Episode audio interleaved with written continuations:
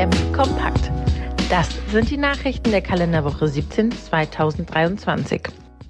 Diskussionsveranstaltung zur Düngeverordnung. Rund 1000 Bäuerinnen und Bauern waren zu einer verbandsübergreifenden Infoveranstaltung nach Marktoberdorf gekommen. Thema war die ab 2025 geforderte bodennahe Ausbringung von Wirtschaftsdüngern auf Grünland. Markus Binzer, BDM-Team Ostallgäu, wies in seinem Statement auf die Problematik der Sperrzeitregelung für Dauergrünland sowie die Begrenzung von 170 Kilogramm Gesamtstickstoff pro Hektar aus organischen Dünger hin und forderte eine Überarbeitung der derzeitig für die Umwelt nachteiligen Vorschriften. Unterstützt werden diese Forderungen durch die Ergebnisse, die Rainer Schröppel, Güllepapst aus dem Allgäu genannt, bereits vor über 20 Jahren in intensiven Forschungsarbeiten am Spitalhof Kempten gewonnen hatte. Diese passten aber nicht allen in den Kram. Verbandsübergreifende Konsens war auch die Forderung nach Technologieoffenheit. Das heißt, auch die Breitenverteilung müsste weiterhin erlaubt bleiben, wenn die Ammoniakausgasung nicht größer als bei der bodennahen Ausbringung sei. In nächster Zeit möchte man weiter das Gespräch mit der Politik suchen,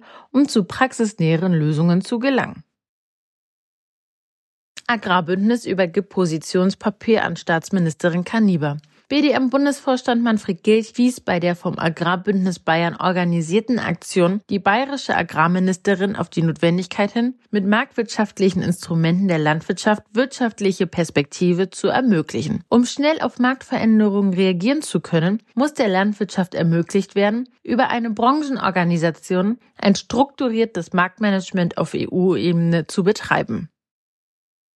Novellierung Tierschutzgesetz Tierhaltungsverordnung etc. Dr. Ophelia Nick, parlamentarische Staatssekretärin im BMEL, hat über den Sachstand und das weitere Prozedere bezüglich der auf die tierhaltende Betriebe zukommende Änderungen informiert. BDM-Vorstand Bernhard Heger wies auf die fehlende Planungssicherheit gerade bei anstehenden Investitionen in Stellen hin und forderte schnellstmöglich Klarheit. Beim diskutierten Verbot der ganzjährigen Anbindehaltung sprach Dr. Ophelia Nick von einer Übergangsfrist von zehn Jahren. Ein Verbot von Einzel-T-Iglos bei der Kälberhaltung stehe aktuell nicht auf der Tagesordnung, werde aber auf EU-Ebene diskutiert. Schwarzgruppe entfesselt Preiskampf bei Käse.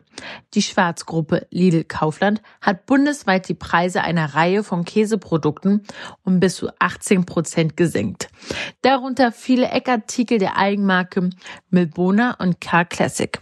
Begründet wurde die Anpassung mit der beginnenden Entspannung auf den Rohstoffmärkten.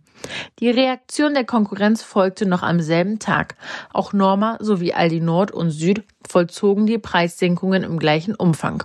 Aldi reduzierte darüber hinaus auch noch weitere Artikel, wahrscheinlich um das eigene Image als Preisführer nicht zu gefährden. BVD-Freiheit nach zwölf Jahren beinahe erreicht.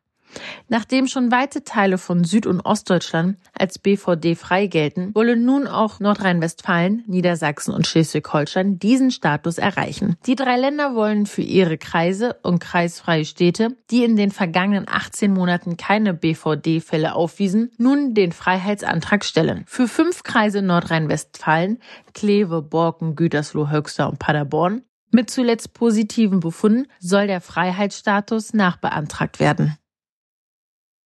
Danone und Nestle mit Umsatzsteigerung. Der französische Lebensmittelgigant Danone hat aufgrund einer durchgesetzten Preiserhöhung seinen Umsatz im Quartal 1 des Jahres um 11,6 Prozent auf knapp 7 Milliarden Euro gesteigert. Während das Geschäft in Europa durch Absatzrückgänge gekennzeichnet war, wuchs vor allem das Geschäft mit Babynahrung in China. Der Gesamtumsatz von Neste stieg im Quartal 1 um 5,6 Prozent auf 23,5 Milliarden Euro. Auch hier war das Preiswachstum mit 9,8 Prozent bedeutendster Umsatztreiber. Für 2023 erwartet Nestle eine Gewinnmarge von circa 17 Prozent. Neues vom Milchmarkt. Mehr Milch in EU. Die Milchanlieferung in der EU 27 lag auch im Februar 2023 weit über dem Vorjahresniveau. Nach Hochrechnung wurden 0,6 Prozent mehr Milch als im Vorjahresmonat erfasst. Im Januar betrug der Vorsprung noch 0,9 Prozent. Das Mehraufkommen kommt vor allem aus Deutschland, Niederlande, Belgien und Polen. Kieler Rohstoffwert bei 36,3 Cent pro Kilogramm. Aufgrund sinkender Butter- und Magermilchpulverpreise ist der Kieler Rohstoffwert um 2,3 Prozent oder 6 Prozent auf 36,3 Cent gesunken. Die mittleren Produktpreise sanken um 7 Prozent bei MMP bzw. 2,2 Prozent bei Butter. Definiert ist der Wert für eine Rohmilch ab Hof mit 4 Prozent Fett, 3,4 Prozent Eiweiß ohne Mehrwertsteuer. Weniger Milch in Australien. In Australien wurde auch im März 2023 weniger Milch erzeugt als im Vorjahresmonat. Der Rückstand belief sich auf einer Milcherzeugung von 298.945 Tonnen auf 3,3 Prozent. Im Januar und im Februar waren die Differenzen noch größer. BDM-Frauen, wir für uns. Am Donnerstag, 4. Mai um 20 Uhr. Vor der Sommerpause findet nochmal der monatlich virtuelle BDM-Frauenstammtisch statt. Thema, wie kann man Krisen effektiv und rechtzeitig begegnen? Anmeldung wie gewohnt unter a.funke.bdm-verband.de. Das war BDM Kompakt, euer Bundesverband deutscher Milchviehhalter. Hallo, hier ist Christian vom Kuhverstand Podcast. Die Hitze macht unseren Kühen schnell zu schaffen. Doch wann beginnt Hitzestress genau? Woran kannst du ihn erkennen? Und welche drei Säulen gibt es, um Hitzestress effektiv vorzubeugen? Über diese Themen spreche ich mit Elisabeth Zissler in der Kuhverstand Podcast Folge 132. Du findest Kuhverstand überall, wo es Podcasts gibt. Die Folge zum Hitzestress hat den Titel Wird Hitzestress unterschätzt? Viel Spaß beim Reinhören.